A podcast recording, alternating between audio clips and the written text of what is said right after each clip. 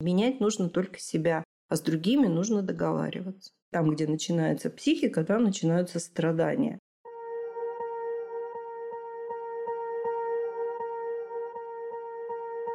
Всем привет! С вами подкаст «Не психуй». Автор контента подкаста – врач-психотерапевт Единого реестра психотерапевтов Европы Марина Витальевна Лазовская. Темы подкаста становятся острее и шире. Пространство и события в мире дают увидеть возможность в опасности прямо по алгоритму, осознать проблему и заменить ее на решение в режиме реального времени. В новом эпизоде возьмемся за то, о чем говорим чаще всего – о том, почему всегда и во всем нужно начинать с самих себя. Если пока этот алгоритм для вас не очевиден, вот несколько вопросов. Попробуйте на них себе ответить. Можно ли изменить температуру на улице, открыв форточку дома? Можно ли изменить ситуацию, не совершая никаких действий? Можно ли добиться перемен в жизни попытками изменить других людей? Если вы ответили утвердительно, то вы, наверное, волшебник – а чтобы узнать, почему это невозможно и на что поменять неэффективные стратегии, слушайте наш новый эпизод. Запись подкаста ведется во время живой трансляции и потоком приносит много новой информации, например, вопросы слушателей и ответы на них. Ждем вас на трансляцию каждую неделю по средам в 10.00 по московскому времени в нашем телеграм-канале «Не психуй». Активная ссылка в описании этого выпуска. Где можно узнать больше? Читайте статью о том, почему все начинается с нас самих. Активная ссылка также в описании этого выпуска. Осознание меняет все. Увидев проблему, ошибку, мы сможем ее исправить. Отличное поле для практики применения алгоритмов. Давайте делать это вместе. С нами это и безопасно, и интересно, и полезно. Мы из э, трансляции в трансляцию, из эпизода в эпизод говорим о том, что самое ценное, что мы можем дать себе и друг другу, это внимание. И что внимание это в принципе все, что и любовь это внимание, и контакт это внимание, и налаживание отношений это внимание. То есть все есть внимание. И причем это настолько бывает неочевидно, что даже я, при том, что я варюсь в нашем контенте непрерывно и постоянно, все время открываю для себя какие-то новые варианты того, что внимание есть.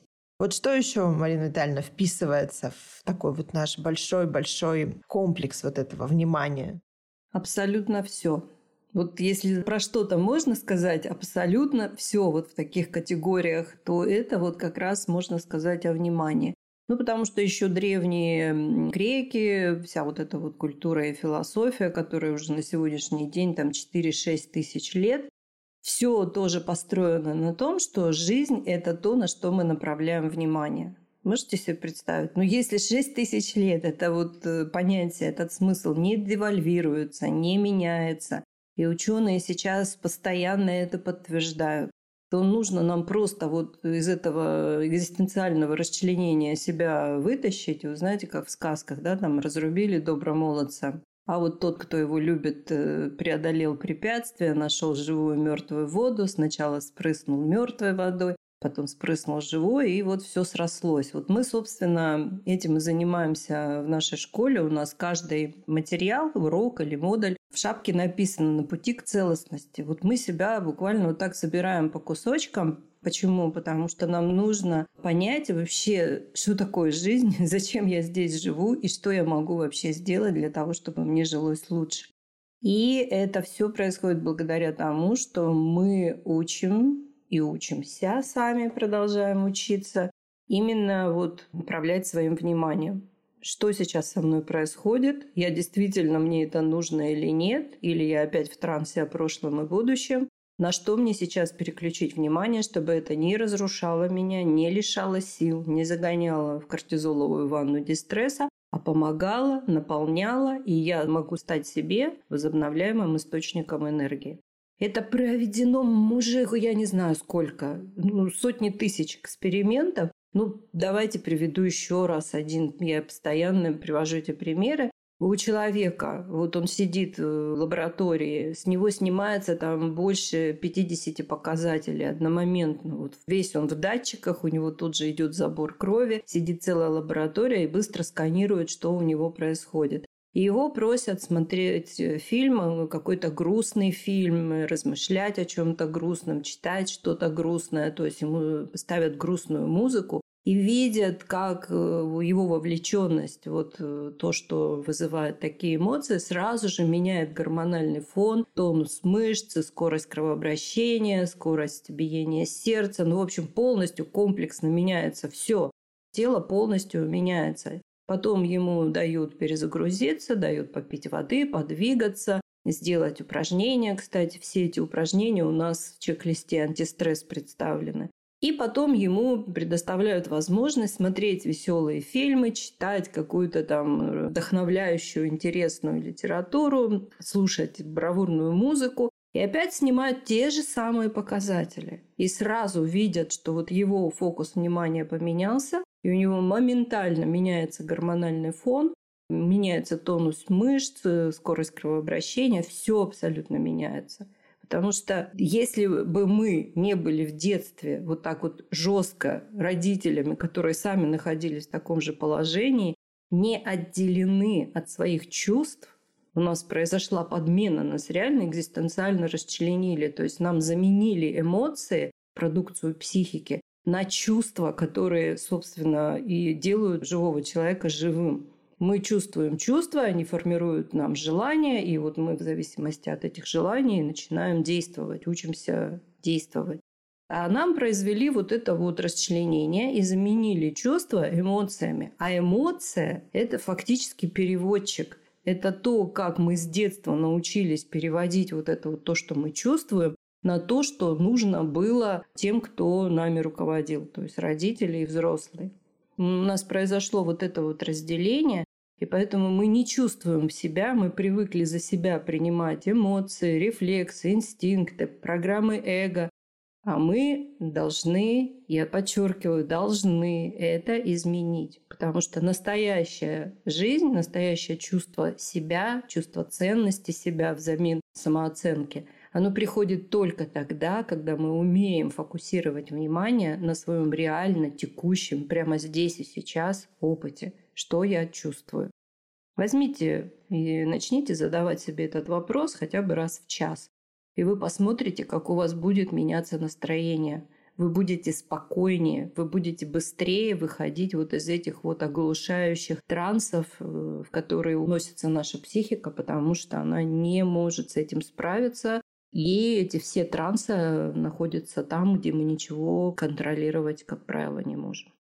Пока вы говорили, Марина Витальевна, у меня прям ураган мыслей завертелся. И я подумала о том, что когда произошла вот эта подмена понятий, что случилось? То есть если про внимание знали еще даже древние греки, то когда же произошло вот это разделение? То есть у меня такое чувство, что вот, вот как вы сказали, да, что нам отделили чувства от эмоций, у меня такое ощущение, что само понятие внимания, его понимание даже, раздробили на кучу мелких подпонятий, и после этого вообще пропало вот это ощущение, что есть внимание на самом деле. Действительно так и произошло. И это, ну, так сказать, общемировая проблема, общекультуральная проблема что вот более такие простые народы, которые вот до сих пор там живут, э, они не знают, что 21 век, у них также вот все там какой-то вот такой первобытный общинный строй, охотники-собиратели, и, в принципе, сколько приезжали ученые э, вообще выяснять, как так можно жить, они выясняли, что они вообще живут очень хорошо. Почему? Потому что они живут вот в контакте со своими чувствами. Хочу есть, пойду найду, что поесть. Хочу поиграть, найду с кем поиграть. То есть вот это вот такая простая жизнь. И недаром же биологи, они же такие ребята циничные, они говорят, что самое счастливое существо на свете, не имеющее головного мозга. Там, где начинается психика, там начинаются страдания. Потому что это не так, то не так. А я уже говорила это много раз, что последние 150 лет в западном мире, после того, как к нам пришло электричество, промышленная революция и все, что после этого началось, вот в течение последних 150 лет у нас потребности, которые до этого были, это безопасность и выживание, поменялись на потребности покой и удовольствие. Можете себе представить? Ученые говорят, такого вообще никогда не было, потому что очень резкая смена приоритетов произошла из-за того, что очень легко стало жить. То есть люди, большинство людей западного мира уже ну, фактически живут благодаря тому, что за них все делают умные машины. А куда переместилось все? Оно переместилось в голову. И поэтому, когда большая часть потребностей уходит из поля физической деятельности, она перемещается в голову, и очень бурно развиваются эмоции в плане того, что некуда девать вот то, что производит тело, силу. Ну вот мне не нравится эта фраза, я против таких резких категоричных формулировок, но реально люди западного мира, особенно люди с высоким уровнем доходов, они, я еще раз повторяю, я, мне не нравится эта формулировка, но эта формулировка уже так или иначе циркулирует в той среде, где пытаются понять, что же происходит-то с нами, с людьми. Почему мы до 2020 года жили в этом кошмаре потребления и как нам перестать повторять те же ошибки? Так вот эти ученые говорят, жиру бесится. То есть делать нечего, а психика-то работает. И куда же ей девать-то все вот это вот, то, что она нарабатывает? И поэтому эмоции постоянно производятся, чувства не воспринимаются, эмоций значит много, и поэтому получается, что люди постоянно эмоционируют и придумывают себе проблемы. Это такая теория очень провокативная пока. Но я, поскольку я слушаю только очень ну, авторитетных и годных экспертов, я вижу, что они уже к этой версии все больше и больше склоняются. Мы постоянно здесь тоже об этом говорим. Если мы не переводим, вот ты только что этот алгоритм упоминала, если мы не переводим нашу психическую деятельность в деятельность, то есть психическую продукцию, она же нам не надо ничего делать, чтобы у нас в психике что-то было. Так вот, если мы ее не переводим в действие, то нам нужно контролировать то, что происходит в психике. Так вот, это и есть действие, хотя бы это действие. Поэтому, когда промышленная революция произошла, и нас стали вот буквально разделять на функции. Вот этот рабочий, вот этот крестьянин, вот этот вот э, там занимается искусством, культурой, нас стали вот буквально атомизировать, разделять друг от друга. И у каждого вот такого кластера, у каждого класса стали возникать собственные коллекции, собственные палитры эмоций, и они не совмещались уже с э, людьми соседних классов. Это очень большая тема, нужно будет как-то специально об этом поговорить. Ну, в общем, давайте сделаем вывод, что вот эта алиенация, то есть отчуждение личности от э, самого себя, от чувств, от мысли, от э, тела, это произошло, потому что мы стали меньше действовать, чисто обеспечивать себя жизнью э, физическими действиями, и слишком большое количество энергии пришло в психику, которая просто не в состоянии, если мы не научим ее это делать, переключаться на что-то другое, кроме как э, то, с чем она не может справиться, на страдания. Ну, недаром же у человека взрослого в день 50 тысяч мыслей о негативе и только 10 тысяч мыслей о чем-то хорошем.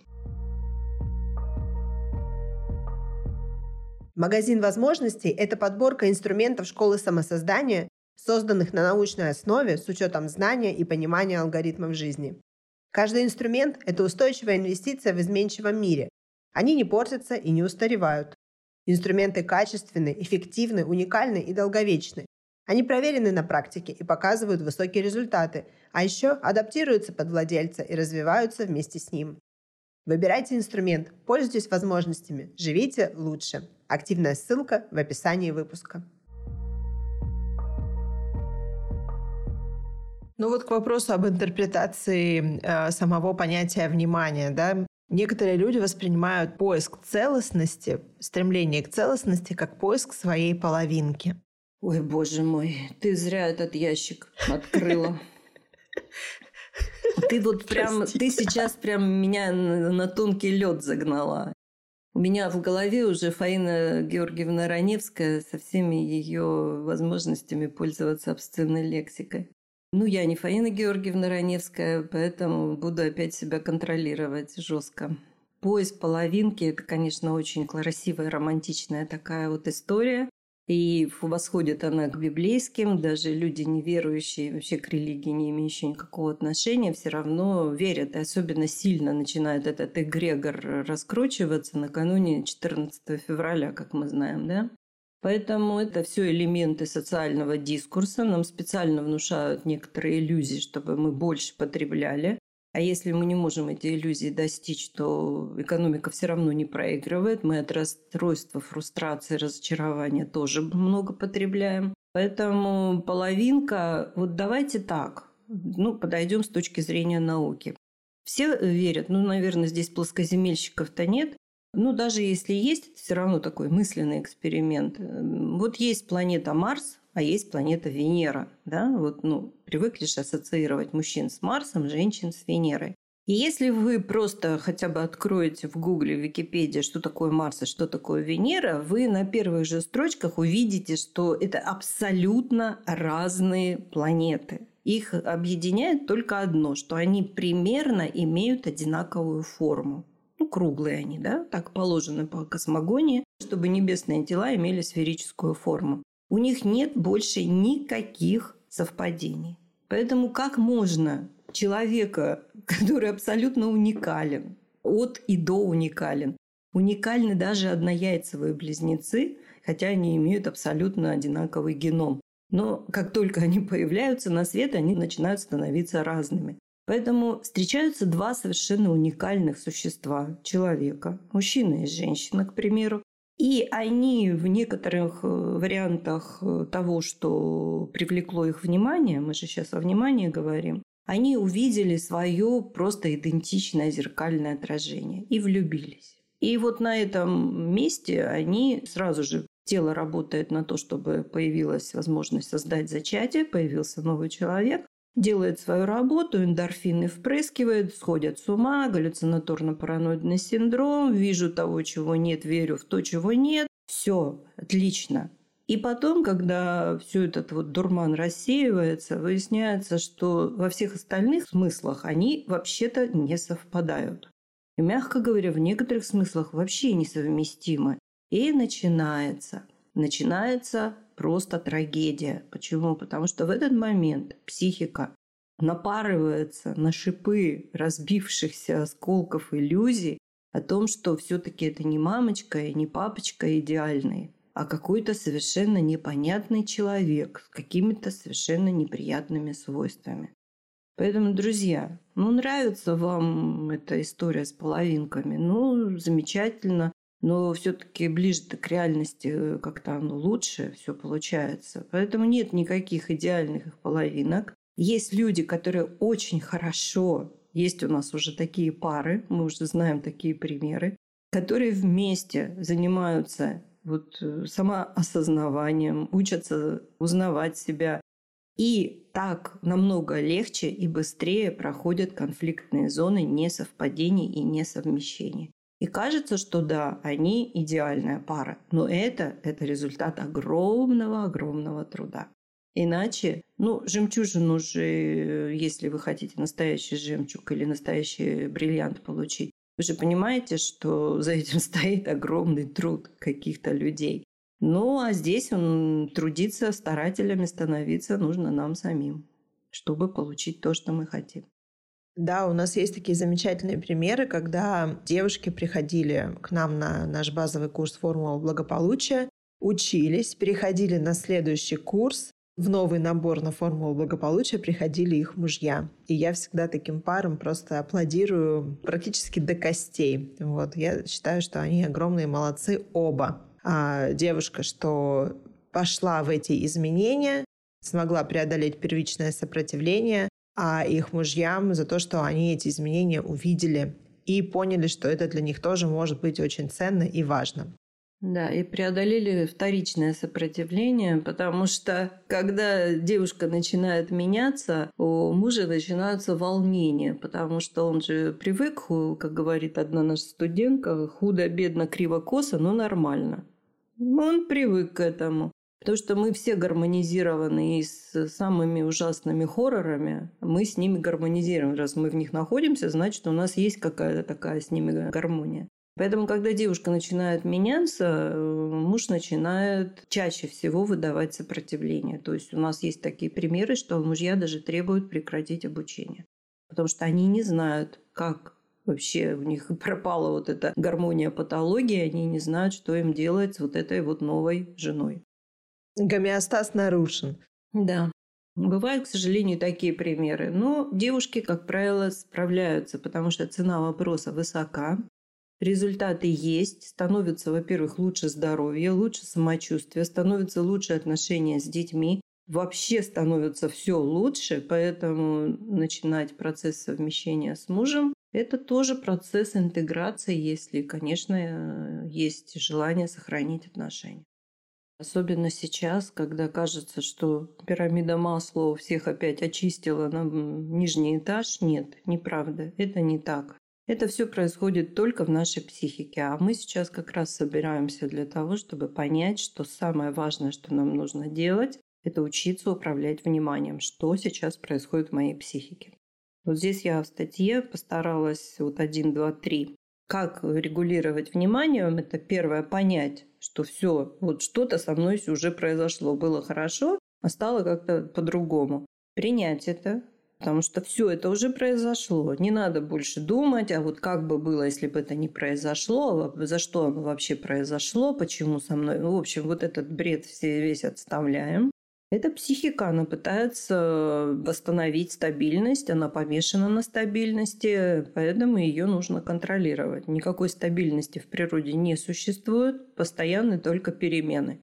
И вот принятие как раз переводит нас уже в режим проживания, то есть перервали, перенаправили, и уже мы находимся в проживании, на что я сейчас направлю внимание, чтобы найти хорошее решение, а самое главное, не разрушать себя, здоровье, психику тем, на что я повлиять не могу.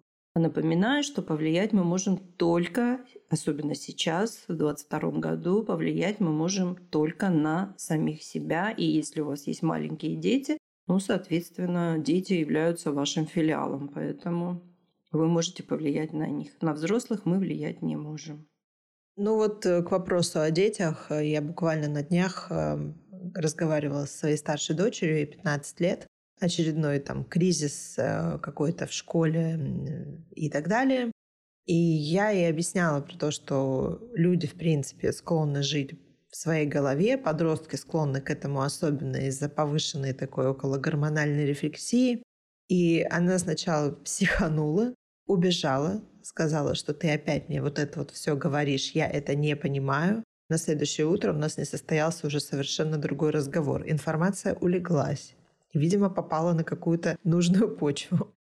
Да, и поэтому нужно разговаривать. Но опять же напоминаем, что разговаривать вот так, как ты со своими детьми разговариваешь, как вот наши студенты разговаривать уже стали со своими детьми, мы можем только если мы не дефицитарны. Что нас приводит в дефицитарность? На 90% наше вот это чувство бессилия, апатии, равнодушия, раздражения, враждебность создано в нашей же собственной психике когда там циркулируют вот эти вот деструктивные трансы о том, на что мы не можем повлиять. Мы буквально лишаем себя сил, отапливаем улицу, и поэтому на дружелюбие, доброжелательность, на сложные разговоры у нас просто нет сил. А потом еще догоняет чувство вины. Ну, я могу сказать про себя, что если я чувствую, что я поехала, ну вот прям все по этому скользкому льду меня понесло, и мне нужно обратить внимание на что-то, я в первую очередь обращаю внимание на то, а у меня с режимом вообще все нормально. У меня режим в первую очередь не поехал ли. И это, мне кажется, вообще такая базовая штука, на которую нужно всегда обращать внимание, когда вы чувствуете, что что-то идет не так. Потому что именно первичное здоровье тела, оно влияет вообще на все остальное. У нас, кстати, про это есть замечательный, замечательнейший эпизод подкаста по-моему, в первом сезоне, о которой сломано немало копий.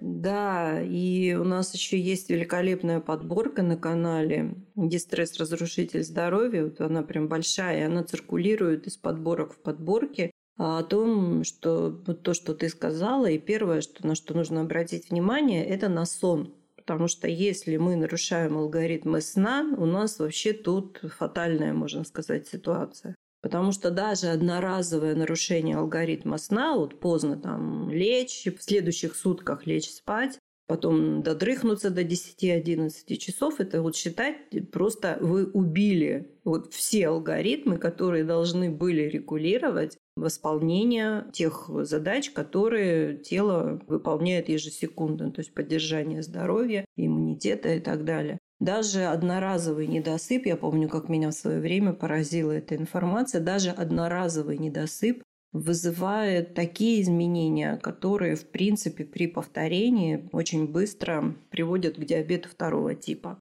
Если сейчас кто-нибудь скажет, а как же матери младенцев, э, я просто рекомендую почитать эти статьи, там все написано. Матери младенца прикрыты, у них серьезная гормональная защита, поэтому они обязаны это делать, да, и природа так распорядилась, что у матери младенца такой гормональный фон, что у нее происходит компенсация.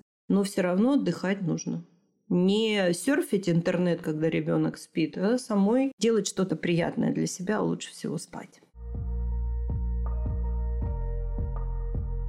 Авторский курс «Жизнь на ладони» – это возможность взять здоровье в свои руки.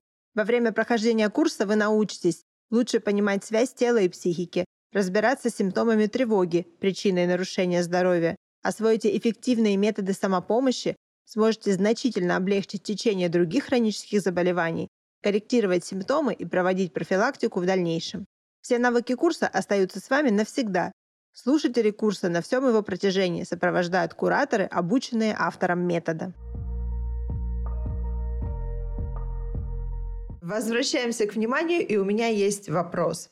Вот, э, значит, в поисках целостности, в поисках источника внимания люди ищут, кто вторую половинку, кто мамочку, кто папочку, а что еще могут люди искать, подменяя этим поиск внимания? Ну, просто чтобы вот сейчас э, кто-то, кто будет нас слушать, смог быстренько провести скрин, есть ли у него такое.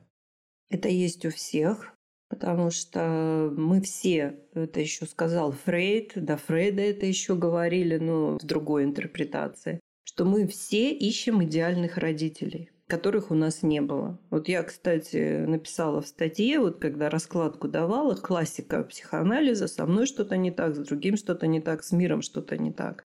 И вот когда с другим что-то не так, это вот как раз у нас рассыпается иллюзия, когда мы были влюблены, мы встретили идеального, полностью нам подходящего человека, и на самом деле в этот момент проигрывается вот тот сценарий «Наконец-то я тебя встретил, моя любимая мамочка или папочка». Моя любимая. Да, ты будешь всегда таким, каким я хочу тебя видеть. Ты никогда не будешь на меня злиться, ты никогда не будешь обижаться, что бы я ни делал. Ты никогда не будешь меня раздражать, и ты всегда будешь меня любить, что бы я ни делал. Поэтому мы изначально ищем вот это. Это. Папочка – это как бы уже такой дополнительный, бонусный вариант. Но в принципе мы все ищем вот это чувство безусловного принятия безусловной любви. Мы все внутри у нас вот живет этот ребенок, который ищет вот этого безусловного принятия, что есть в мире хоть один человек, который будет меня воспринимать целиком и полностью, таким, какой я есть. И желательно, чтобы это было всегда. Это огромная-огромная наша боль, и поэтому она прокручивается вот в таких вот закамуфлированных вариантах, когда мы ищем людей, когда мы ищем партнеров, когда мы ищем друзей, мы всегда ищем одно и то же. Мы ищем человека, который будет нас любить и принимать без всяких условий. Да, а главное, вот у вас это тоже сейчас прозвучало, это чтобы навсегда. Вот если произошли какие-то перемены, чтобы они были раз и навсегда. Ни шагу назад, ни пяди назад. Да, и это тоже иллюзия, потому что иллюзия стабильности – это тоже иллюзия. Никакой стабильности не существует, все постоянно меняется. И если вчера с партнером было полное единодушие, вообще все прекрасно, замечательно, а завтра он развернулся какой-то другой гранью, или я развернулась другой гранью, и мы не совпадаем, то это повод не выбрасывать партнера и не начинать брать такой надфиль какой-нибудь хороший и начинать спиливать вот этот его угол острый, а разговаривать и говорить. Говорить, слушай, вот ты вот это вот делаешь, я уже с ума схожу, я не могу это вообще переносить. Правда. Это не значит, что ты должен измениться. Я тебе просто говорю, что ты это делаешь, а мне от этого плохо. И мы начинаем, это не же не нападение, это не конфликт. Это возможность поговорить, потому что человек не знает, он так привык. Я все время привожу этот смешной пример, что у кого-то дурочка в системе семейных ценностей – это уменьшительно-ласкательное имя, а у кого-то это повод для развода. Поэтому, когда мы перестаем совмещаться, это призыв поговорить об этом. Поговорить, чтобы лучше совмещаться. Да, мне тут э, сын недавно, уже отходя ко сну, задал такой вопрос. Ты мне должна пообещать, что вы с папой никогда не будете друг на друга кричать. Я так быстренько отмотала назад ретроспективно, думаю, вроде в последнее время не было эпизодов. Но, видимо, где-то ему что-то засело. Ты мне должна пообещать, что вы не будете друг на друга кричать. Говорю, окей, сынок, я не могу тебе этого пообещать, потому что иногда взрослые люди разговаривают друг с другом на повышенных тонах. Но даже когда они говорят на повышенных тонах, они все равно могут потом о чем-то договориться и перестать говорить на повышенных тонах, а потом вообще помириться. Если я тебе такое пообещаю, тебе подойдет? Он такой, да. Ну вот, замечательно. Действительно, обо всем можно договориться. И вот э, то магия, что это, конечно, никакая не магия, вот то, что в статье написано, что оцепенение это вообще нам ни разу не друг. И мы это интуитивно понимаем. У нас эта деятельность у нас прописана в алгоритмах всего, что есть мы. Деятельность – это же все действия, которые нас меняют, начиная там от клеток 20 э, триллионов, из которых мы состоим, и заканчивая сложными какими-то интеллектуальными конструкциями. Это все действия. Поэтому мы знаем, что нам нужно действовать. И поэтому мы в этой горячке, в этом эмоциональном угаре начинаем применять действия не по назначению. Мы начинаем менять других. А это бессмысленно, это всегда ведет к конфликтам, это ведет к разрыву отношений. Менять нужно только себя, а с другими нужно договариваться. Марина Витальевна, ну тогда вот финальный вопрос. Так кто же тот человек, инвестиции внимания в которого всегда окупятся? Палец берем указательный, берем палец и по направлению к себе уверенно продвигаем его. Вот этот человек. Это единственный человек. Я прямо сейчас так и сделала. Да. И я серьезно просто всех заинтересованных лиц, если вы сейчас чувствуете отклик, хотя бы откройте вот эту активную ссылку, зайдите на наш сайт диагностический курс адекватности и адаптивности. Вы узнаете через неделю, что вы вообще о себе ничего не знаете. И вы увидите, какие ваши бессознательные привычки вам постоянно вставляют пальцы в колеса. Всего за неделю это произойдет. Ну а дальше, конечно, зависит то, что вы будете с этим знанием делать. Начнете применять алгоритмы переключения внимания, вы увидите эти привычки, вы начнете с ними взаимодействовать, вы их примете, поймете, примете, начнете проживать, и все будет меняться. Но ну, под, э, извините, обезвоженный камень по-прежнему никакая вода не потечет. Поэтому 72 часа открыто окно для того, чтобы реально что-то изменить. Ой, я обожаю этот алгоритм 72 часов. Бесконечное количество возможностей было уже пропущено, но каждый раз, когда я им пользуюсь, это работает просто как часы.